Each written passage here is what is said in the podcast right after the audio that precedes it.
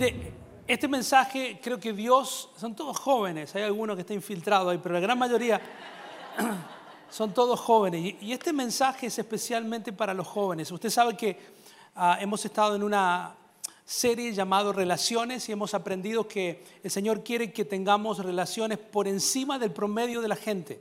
En todas las áreas de nuestras vidas. Una de las áreas que hablamos la primera semana fue si usted lo recuerda, la importancia de las relaciones matrimoniales, ¿sí? la importancia de tener una buena relación matrimonial. La segunda semana hablamos acerca de la importancia de tener una buena familia ¿sí? y lo importante que es para nuestros niños, la, seguridad emocional, donde nuestros niños empiezan a, identificar las emociones, empiezan a, lidiar con el fracaso, empezamos a, a enseñarle a nuestros hijos dentro del vínculo de la familia todo eso.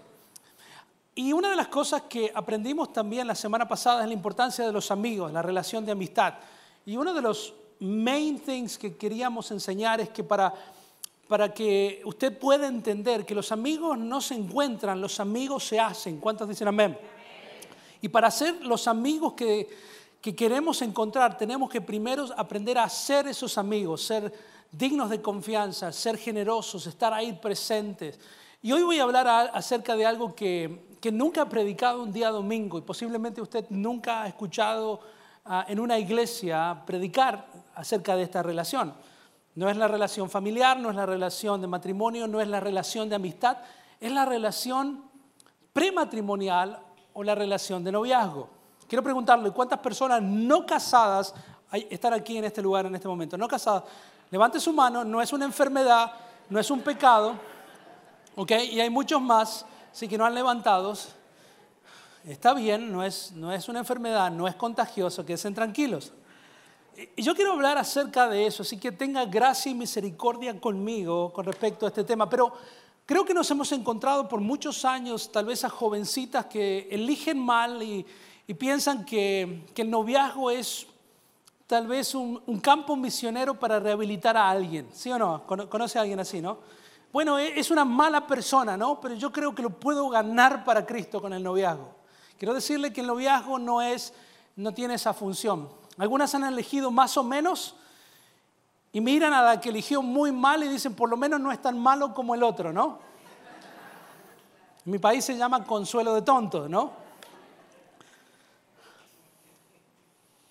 Por otro lado, encontramos a los chicos que no quieren tomar responsabilidades. Hay una estadística que dice que las personas antes se casaban a los 30, después, esa, perdón, a los 20, ahora se están casando en los años 30 y se ha minimizado la cantidad de personas que se casan. Menos del 50% de las personas que viven en los Estados Unidos están casadas.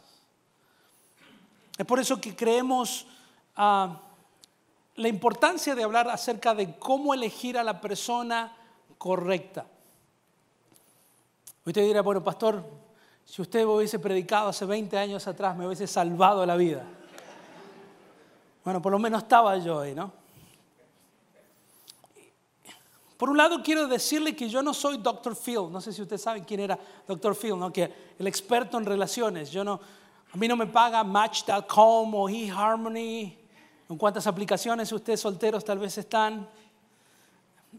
Tampoco soy, como decían en Latinoamérica, una celestina. ¿Sabe qué es una celestina, no? No, dicen los jóvenes.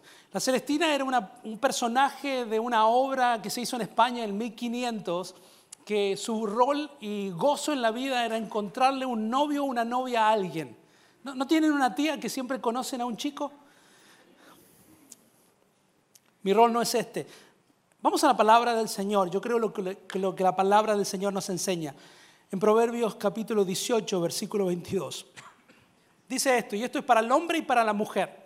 Y usted me dirá, pastor, pero yo estoy casado, no sé si está felizmente casado o no tan felizmente casado, pero este mensaje es para usted, porque yo creo que la familia, la comunidad, los padres tenemos un rol importante en ayudar a nuestros hijos a que tomen una buena decisión en esta área. ¿Cuántos padres dicen amén?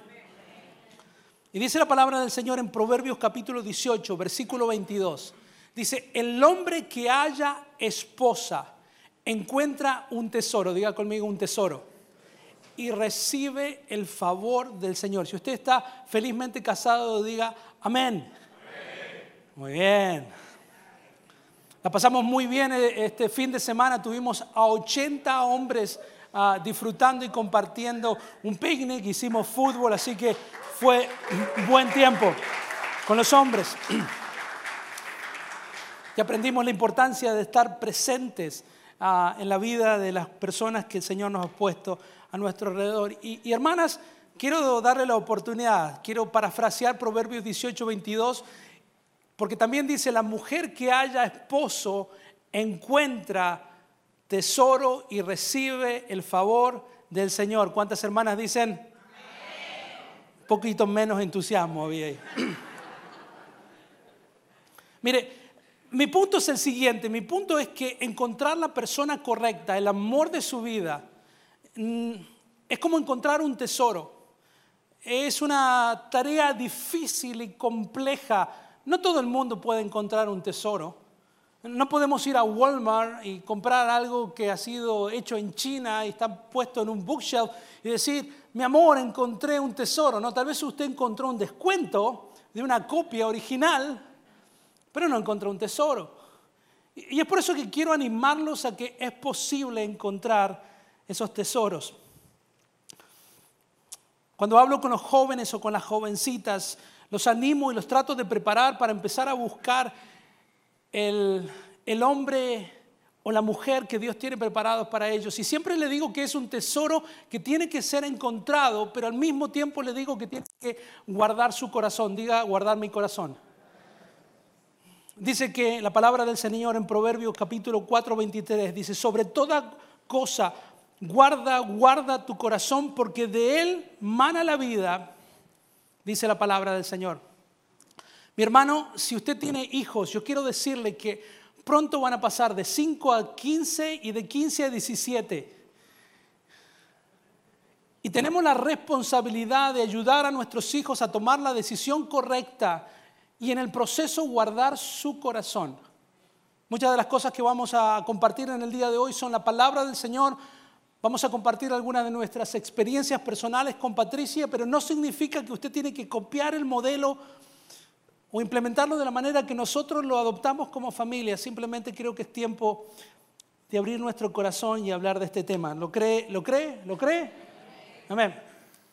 Hace unos dos semanas, tres semanas, casi tres semanas, le fui infiel a mi barbero.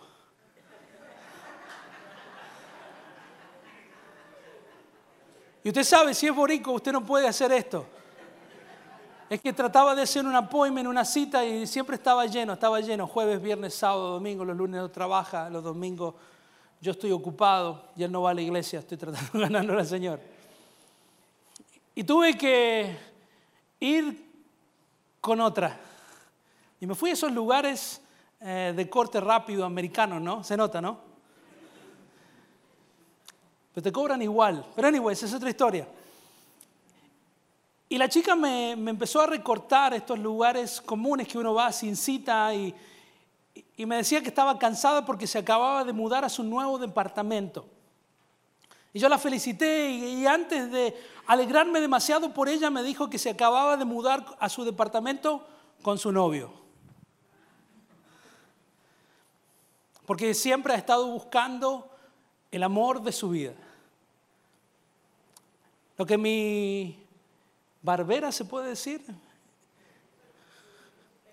Anyway, ¿no sabéis que menos del 10% de las personas que comienzan sus relaciones viviendo juntos, muchachos, siguen a lo largo de los años y mucho menos se casan?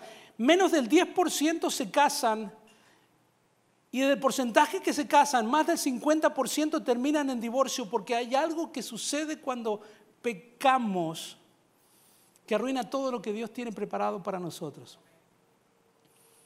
Yo digo que a medida que empezamos a, tener relaciones con distintas personas, emocionales, especialmente físicas, empezamos a perder stickiness. Diga conmigo stickiness.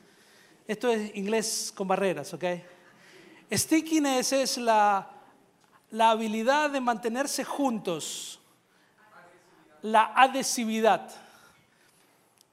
Usted cuando pone un, duct tape a un nuevo duct tape, lo deja ahí por muchos tiempo, eso realmente pega, ¿no?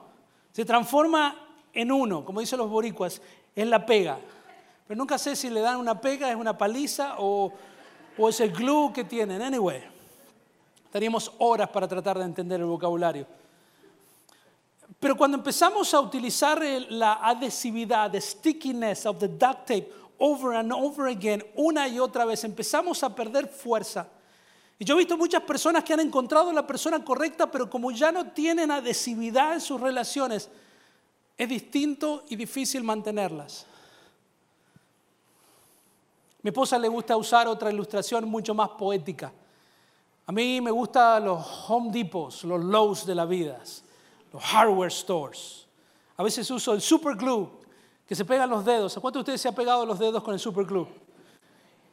Y si usted los deja ahí por, por el resto de su vida, viven felices para siempre. ¿Cuántos dicen amén? Pero la única manera de poder unglue eso es cuando se pierde un pedazo de piel. Y cada vez que empezamos a tener relaciones con distintas personas, empezamos a perder adhesividad y empezamos a dejar algo de nosotros en alguien más. Mi esposa le gusta usar la misma punto con distinta ilustración. Dice que las damas que han pasado por muchas relaciones empiezan a perder pétalos de su flor. Y es una rosa que se empieza a ver cada vez más marchita, y menos atractiva. ¿Saben qué? Como padres, déjenme hablarle a los padres. A veces como padres o no damos recomendaciones o encontramos que nuestros hijos nos llaman un día y nos dicen, papá, quiero presentarte a alguien. Y nos encuentra sin preparación, sin saber qué hacer, porque las únicas recomendaciones que normalmente recibimos son más o menos las siguientes. Bueno, querida, si es hombre, que sea alto. Como en la primer carta de divorcio, la altura va a tener algo que ver. O, que por lo menos tenga trabajo. Y si es mujer, bueno, que sea linda. Por lo menos, ¿sí o no?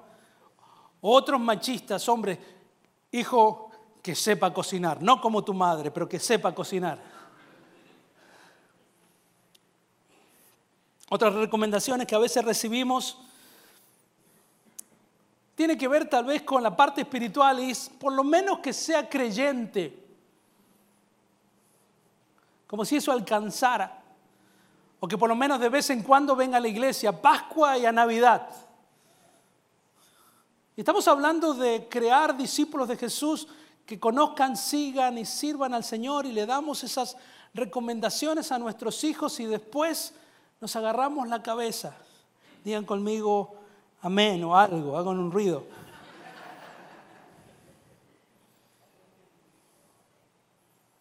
Que tenga trabajo, que sea alto, que sepa cocinar, que esté dispuesto a venir a la iglesia, que no diga palabrotas. Y creo que necesitamos entender que si le vamos a dar algo que hemos trabajado toda nuestra vida, arduamente, no se lo voy a dar a cualquier atorrante que venga a golpear la puerta de mi casa. Estoy amenazando a algunos de acá, me parece. No sé si está mi hija, creo que está sirviendo por ahí, pero esta semana me di cuenta, ya está. I'm gonna brag about. ¿Puedo acá brag con mi hija? Esta semana fui a, ver un, un evento en la escuela y la coronaron como la, Miss, ah, la reina de belleza de, de la escuela.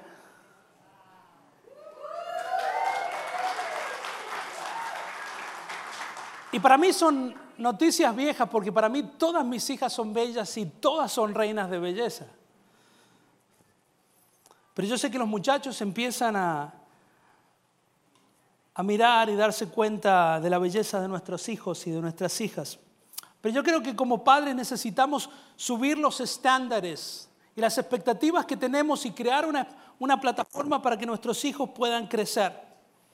¿Sabe que una de las cosas que sé y que tal vez les sorprenda que la palabra noviazgo no aparece en la Biblia?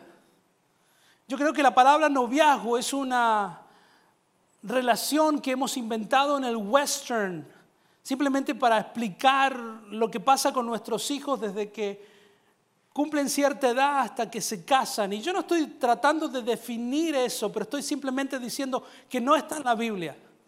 Hace unos años atrás, ya 12 o 15 años atrás, trabajaba para una mega iglesia americana. Y mi título era Pastor Multicultural. Nunca supe para qué es exactamente. Cuando esa iglesia americana no sabía qué hacer con personas blancas que hablan perfecto inglés, me lo mandaban a mí. He atendido a todo tipo de gente, latinos, afroamericanos, personas de la India. Y un día me tocó un indio, ¿no? Usted sabe, gente de la India, son hindú, hindú. Y me decía este jovencito que tenía un dilema porque sus padres en la India le habían encontrado una esposa y estaban esperando que tome un vuelo para casarse a conocer a alguien que nunca había visto en su vida. Y please, no estoy diciendo que el modelo de la India de ah, matrimonios arreglados es una solución, pero al mismo tiempo estoy diciéndole que el sistema de noviazgo que nosotros tenemos también carece de muchas cosas. Es por eso que creo que es importante que como familia podamos tener una perspectiva personal y propia, pero sobre todo bíblica, de cómo queremos tratar esas instancias en la vida de nuestros hijos. ¿Cuántos padres dicen amén? Mi historia personal con Patricia, hoy que tengo mis suegros aquí no puedo exagerar demasiado. Mi suegro, mi suegra me acaba de amenazar para los que me están escuchando.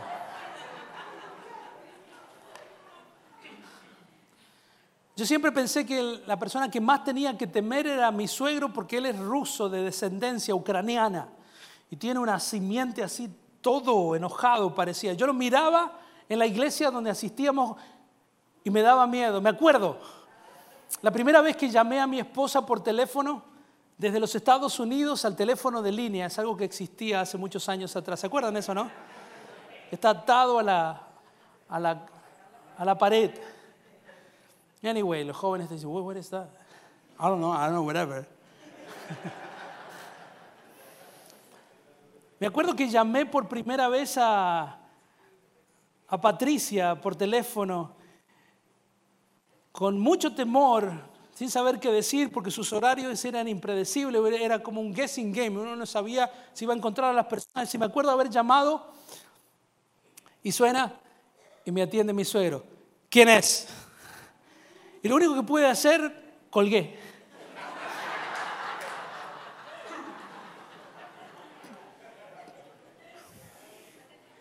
Anyway, cuando Patricia finalmente me dijo que sí, y esto no es un patrón ni un ejemplo, ni nada que quiero que mis hijas repitan, después de habernos conocido por muchos años, servidos al Señor, después ya teníamos 28 años de edad, después del primer sí con Patricia, seis, yo dije, yo ni oré cuando Patricia me dijo algo. Yo, dije sí, llamé y llamé a mis amigos, yo organicé la boda y en seis meses cerré el deal. Usted sabe que cuando usted tiene una, un buen día enfrente de usted, si le dan 10 millones de dólares, ¿lo toma o lo deja? ¿Qué hace? Lo tomo. Anyway, Patricia, por su contrario, llamó a sus amigas, habló con su mamá, con su papá, con su pastor, con sus líderes, hasta consultó un profeta. Y le digo que hasta me ofende porque tan duro es decirle sí al pastor Walter. Pero finalmente, después de tanta consejería y tanta afirmación, hasta un ángel le apareció un día y le dijo, sí, es él.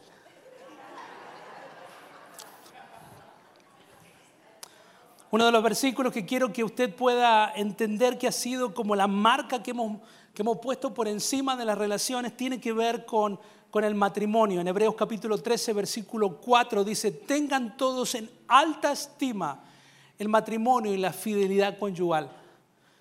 Deseamos que cada uno de nuestros hijos tenga la aspiración de un día casarse y un día formar una familia cristocéntrica que honre al Señor. ¿Cuántos padres dicen un fuerte amén? Pero antes de comenzar este proceso de, noviazgo, de prematrimonial, de lo que usted quiera llamarle, quiero que entienda que antes de comenzar esta búsqueda, cuando sus hijos están en condiciones de estar cerca de tomar esa decisión en sus vidas, necesitan preparar su corazón. Una de las cosas que siempre pedimos que nuestros hijos proteger su corazón. Y antes de comenzar esa búsqueda, tiene que saber estas tres cosas y voy rápidos. Quiero que sepan, número uno, que sí es posible encontrar el amor de su vida y tener un excelente matrimonio si usted está sano en estas áreas, emocional, espiritual, mental y moralmente. A veces no estamos con una buena relación con el Señor y tenemos todas estas áreas de nuestras vidas out of place. Y cuando estamos en esas condiciones es muy difícil poder encontrar la persona correcta porque no estamos sanos internamente. No sé si ustedes se acuerdan, pero tres semanas atrás dije que el matrimonio no le va a solucionar todos los problemas. Muchas personas piensan que si se casan todos sus problemas se van a eliminar. Quiero decirle que no es así. ¿Cuántos padres dicen amén? Tampoco va a causar todos sus problemas, simplemente va a identificar y maximizar sus problemas. Número dos, encontrar el amor de su vida o ese tesoro no es una tarea fácil.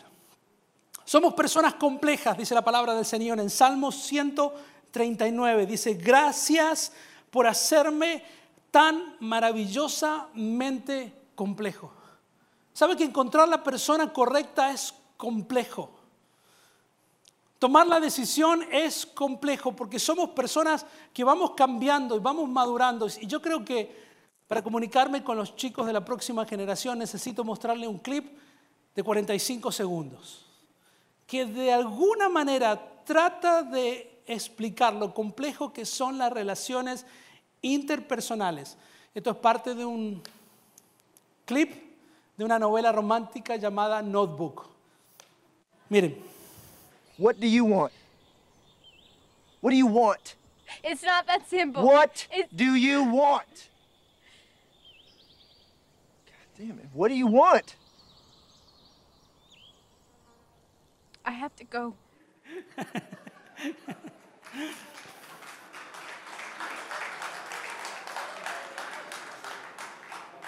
Y sabe que nosotros los experimentamos todos los días cuando salimos de la iglesia en familia, cuando le pregunto a Patricia lo peor que le puedo preguntar un domingo, ¿dónde vamos a comer? What do you want?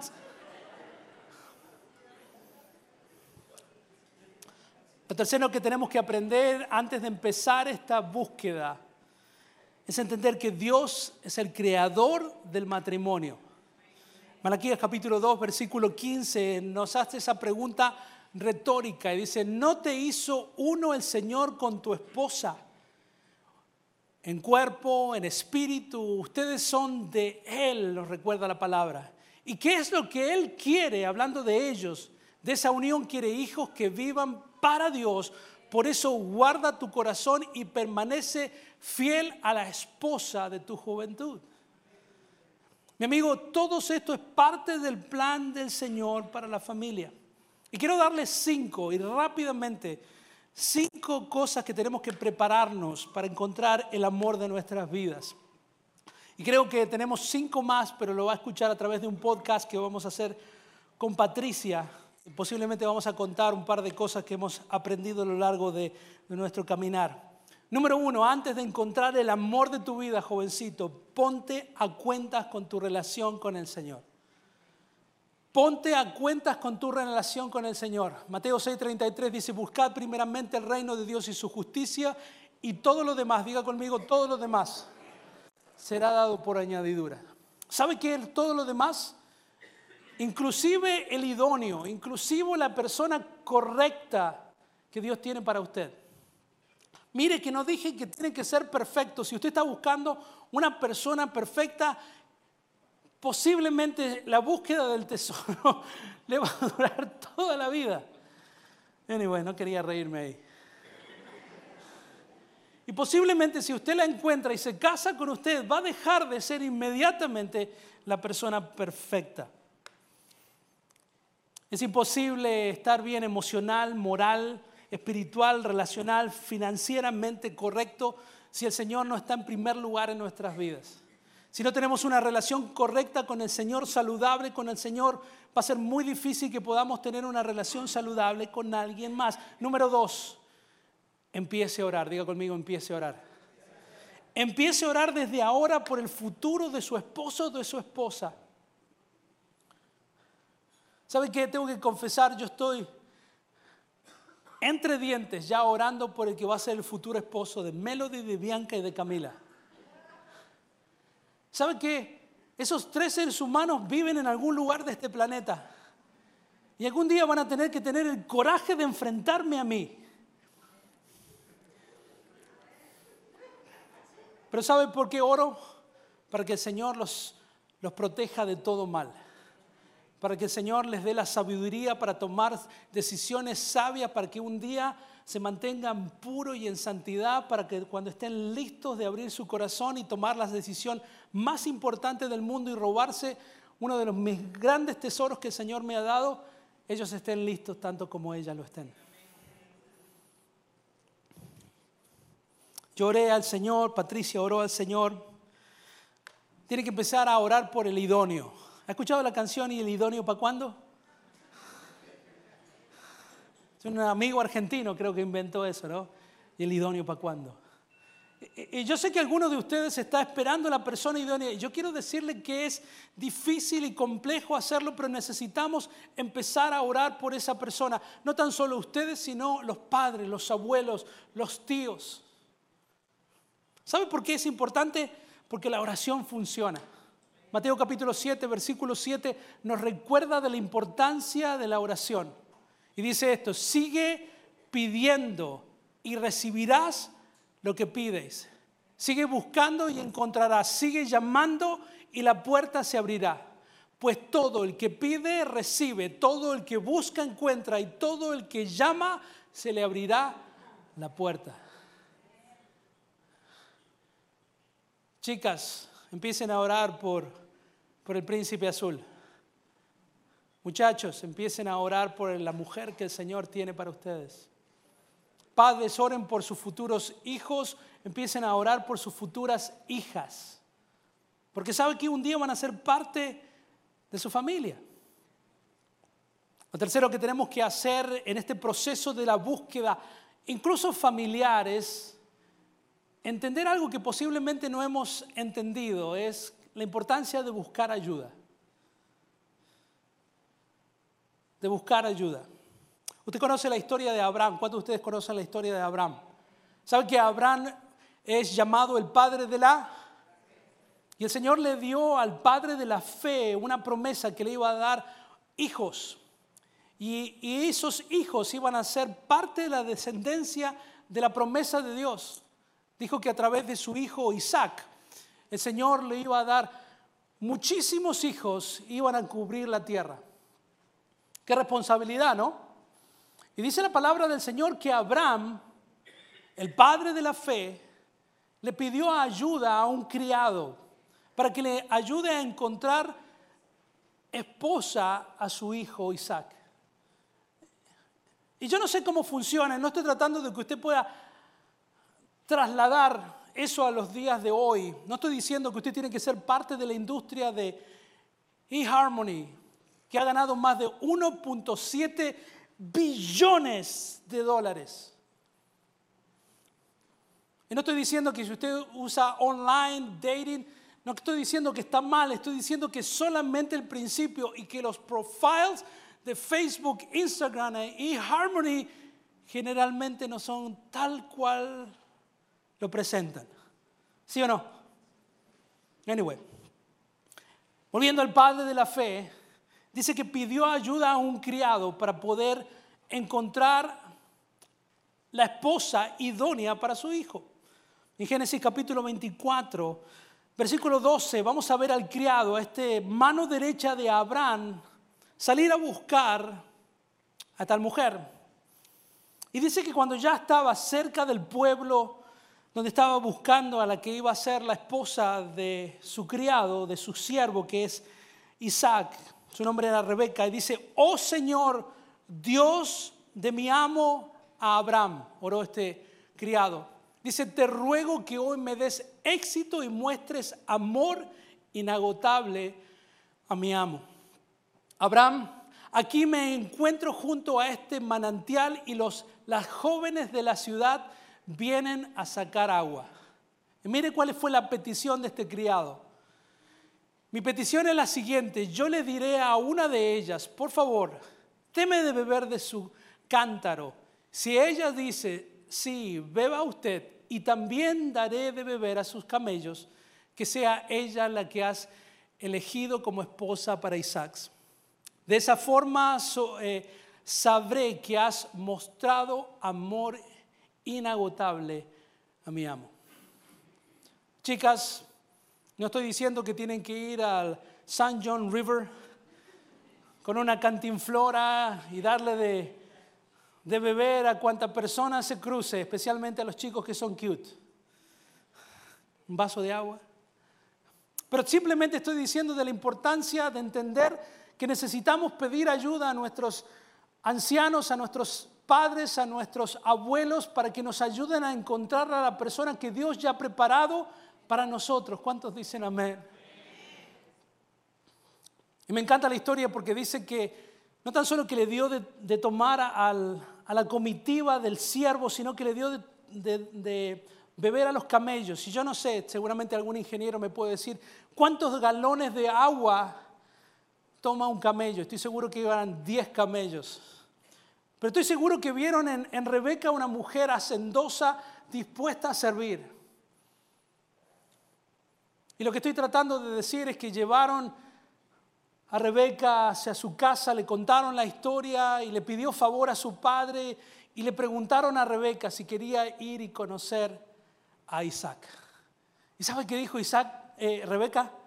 ¿A cuántos de ustedes les gustan las historias de amor? Es más, lo voy a contar solamente para las hermanas, a los hombres no le importa. Pero dice la historia que le dieron un montón de joyas y cosas valiosas y le preguntaron a Rebeca si quería emprender nuevamente el viaje simplemente para conocer a Isaac. ¿Y sabe qué dijo Rebeca? Dijo que sí. Tuvo la bendición de sus padres, tuvo la aprobación del Señor y dice que Isaac estaba un poco inquieto, porque estaba listo para recibir a Rebeca y, y cuando la Biblia nos dice en Génesis capítulo 24, versículo 63, dice que una tarde, no sé cuánto tiempo tardaron en regresar con Rebeca, y dice que una tarde mientras Isaac caminaba por los campos y meditaba. No sé qué estaba meditando, ¿no? Pero estaba ansioso. Dice que levantó la vista y vio que se acercaban los camellos. Cuando Rebeca levantó la vista y vio a Isaac, se bajó enseguida del camello. Sigue diciendo la historia que ella preguntó, ¿quién es ese hombre que viene a nuestro encuentro caminando por los campos? Preguntó el siervo. Y él contestó, es mi amo. Entonces Rebeca se cubrió, el rostro, con el velo y el siervo le contó a Isaac todo lo que había hecho. Digan conmigo, ah. Esta es la parte PG-13, así que se puede tapar los oídos. Y dice que luego Isaac la llevó a la carpa de Sara, su mamá, su madre, y Rebeca fue su esposa. Él la amó profundamente y ella fue para él un consuelo especial después de la muerte de su madre. ¿A cuántos de ustedes les gustan las historias felices? ¿A cuántos de ustedes quieren los finales felices? Y eso es lo que queremos para cada uno de nuestros hijos. Y lo que estoy tratando de decirles no es que tenemos que comprar camellos e ir a llenar a alguien de oros y diamantes. Simplemente estoy diciendo que es un proceso que involucra a toda la familia. La cuarta cosa que quiero que considere antes de emprender este viaje es recordar que es importante no ser egoísta y evitar a quien sí lo sea. ¿Sabe que una de las peores cosas que puede tener un matrimonio y la razón número uno que los matrimonios no prosperan es por el egoísmo de uno o ambos de ellos? Una de las personas que fue extremadamente egoísta en la Biblia, al momento de elegir alguien fue David, ¿sí? David. Hay una historia en 2 de Samuel capítulo 11, no tenemos tiempo para leerla, pero dice que David estuvo en el lugar correcto, en el tiempo equivocado, mirando a que no tenía que mirar y tomó como esposa a una mujer que no le pertenecía. Dice la palabra del Señor que tenía muchas mujeres y muchas posesiones materiales, pero que puso su fe en la persona equivocada por su propio egoísmo. Usted conoce la historia.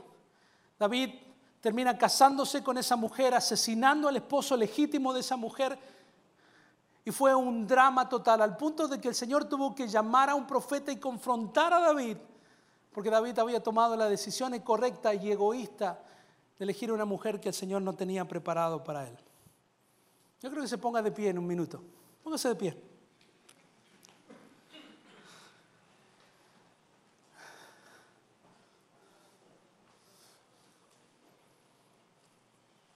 Quiero decirles que aquellos que están solteros, posiblemente recibe la llamada de la abuela diciendo, ¿y todavía seguís soltera? O frases típicas, ¿te vas a quedar para vestir santos? No sé, tengo que averiguar de dónde sale esa. Ah, las monjas son las que visten santos, debe ser por ahí.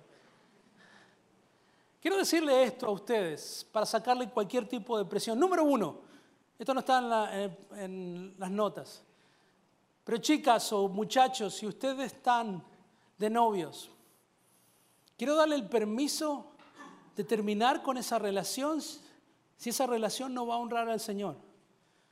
Quiero decirle que pueden cut the line y dejar que el pescado que tienen enganchado se los lleve el agua. It's gonna be okay. It's gonna be okay. También quiero decirles que entiendan que no es obligatorio casarse. Si usted está soltero, quiero que entiendan que no es una enfermedad contagiosa, sino que es un estado civil. Pablo y la gran mayoría de los discípulos no estaban casados. Dice en 1 Corintios capítulo 7, versículo 8. Dice a los solteros, dice, les digo que sería mejor que se quedaran como yo, dice Pablo, soltero. Pero si no pueden dominarse, que se casen, si no tienen el don de la abstinencia, si no tienen el don de la soltería, que se casen porque es preferible casarse que quemarse de pasión. Pero es ok. Primera de Corintios capítulo 7 también, versículo 33 dice, yo preferiría que estuvieran libres de preocupaciones. El soltero se preocupa de las cosas del Señor y de cómo agradarlo. Pero el casado se preocupa de las cosas de este mundo y de cómo agradar a su esposa. ¿Cuántos hombres casados saben que es una tarea difícil? cuidado, cuidado. Acabamos de terminar con esta serie.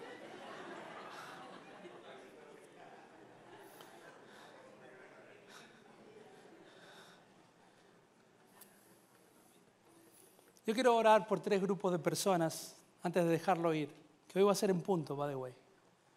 Quiero orar por los jóvenes, para que el Señor les dé la paciencia de poder encontrar esos tesoros y en el proceso cuidar su corazón. También quiero orar por los padres, los abuelos, los tíos, las personas que creemos en el Señor y en su palabra.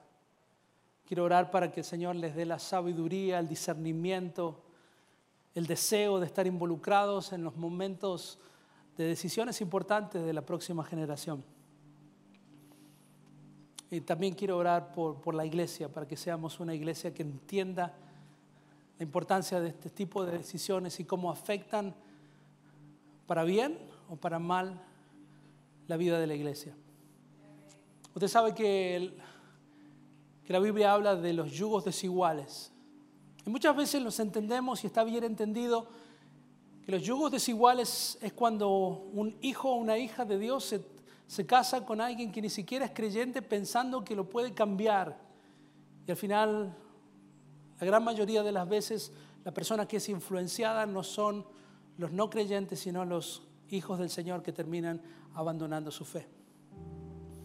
Pero también tenemos que orar por los yugos desiguales, incluso dentro de la fe. Porque hay tantas historias de personas que se han casado, que no tienen el mismo llamado, la misma pasión, el mismo sentir, y hay una desigualdad interna que es fácil de corregir cuando la persona que es más débil en la fe se fortalece. No estoy proponiendo el divorcio, estoy proponiendo que los dos se quemen en fuego para el Señor de la misma manera. Que los dos amen al Señor y que sea una competencia de quien ama más al Señor, quien sirve más al Señor, quien es más generoso y quien es mejor discípulo de Jesús. Quiero que cierre sus ojos. Vamos a orar por nuestros jóvenes. Padre, en el nombre de Jesús. Señor, yo oro por los jóvenes en general, Señor. Señor, que nuestros hijos, nuestras hijas, Señor, de esta casa, de tu reino, Señor. Señor, estén tan enamorados de ti, Señor, que, que sea tan fácil poder encontrar a la persona correcta, que estén sanos emocionalmente, moralmente, espiritualmente, Señor, y que en esa sanidad puedan encontrar a la persona correcta. Señor, yo oro por los padres. Señor, que puedan involucrarse en amor, Señor, que sean un ejemplo ante todo desde la niñez hasta la adolescencia. Que nuestras hijas puedan decirnos, yo quiero un padre como vos, quiero un esposo como vos. Que nuestros hijos digan, yo quiero tener una, una relación como la de ustedes. Padre, yo te pido que podamos involucrarnos sin interponernos, Señor. Señor, que podamos ser parte de esa búsqueda sagrada, de ese tesoro que nuestros hijos tienen que encontrar para sentirse bendecidos y que puedan cumplir sus propósitos en ti, Señor. Señor, que los hombres y las mujeres que tú los hayas llamado a pasar el resto de su vida, los haga mejores y mejores y más parecidos a ti. Y Señor, que nuestros hijos encuentren su máximo potencial. Señor, yo oro en este momento por el futuro esposo de Melody, por el futuro esposo de Bianca, por el futuro esposo de Camila. Señor, que les dé sabiduría, que les des entendimiento, que les des temor santo, para que puedan encontrar un maravilloso tesoro, Señor, y que tú tengas planes perfectos para ellos. Y que lo que tú unas un día, Señor, sea para siempre. Amén. Mientras estaba orando, recordaba algo que me enseñaron hace mucho tiempo, que la manera más fácil de encontrar el amor de su vida es imaginar un triángulo. Y que uno de los vértices representa al hombre y otro de los vértices representa a la mujer. Y que el vértice superior representa a Dios. Y cuando encontramos a un hombre buscando el reino de Dios y su justicia y tratando de llegar a ser todo lo que Dios quiere, empieza a subir ascendentemente hacia el Señor. Y cuando encontramos una mujer que ama al Señor sobre todas las cosas, que se transforma en esa mujer virtuosa que todo el mundo quiere tener, empieza a caminar en fe, tratando de agradar solamente al Señor cuando dos jóvenes se encuentran con el mismo objetivo de conocer y amar al Señor, Dios hace maravillosas cosas en esa búsqueda de tesoro número uno que podemos encontrar. Iglesia, ¿saben que quién manejaba este concepto mejor que nadie? De ir y preparar bodas y casas e ir a buscar la prometida, era Jesús. Jesús, minutos antes de despedirse, cuando se estaba despidiendo de sus discípulos,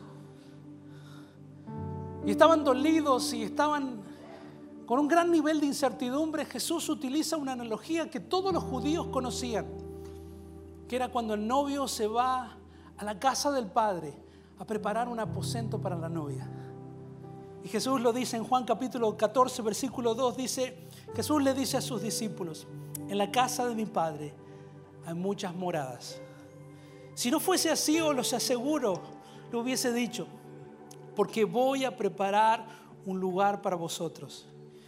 Y si me voy y preparo un lugar para vosotros, vendré otra vez y os tomaré conmigo, para que donde yo estoy, allí estéis también vosotros.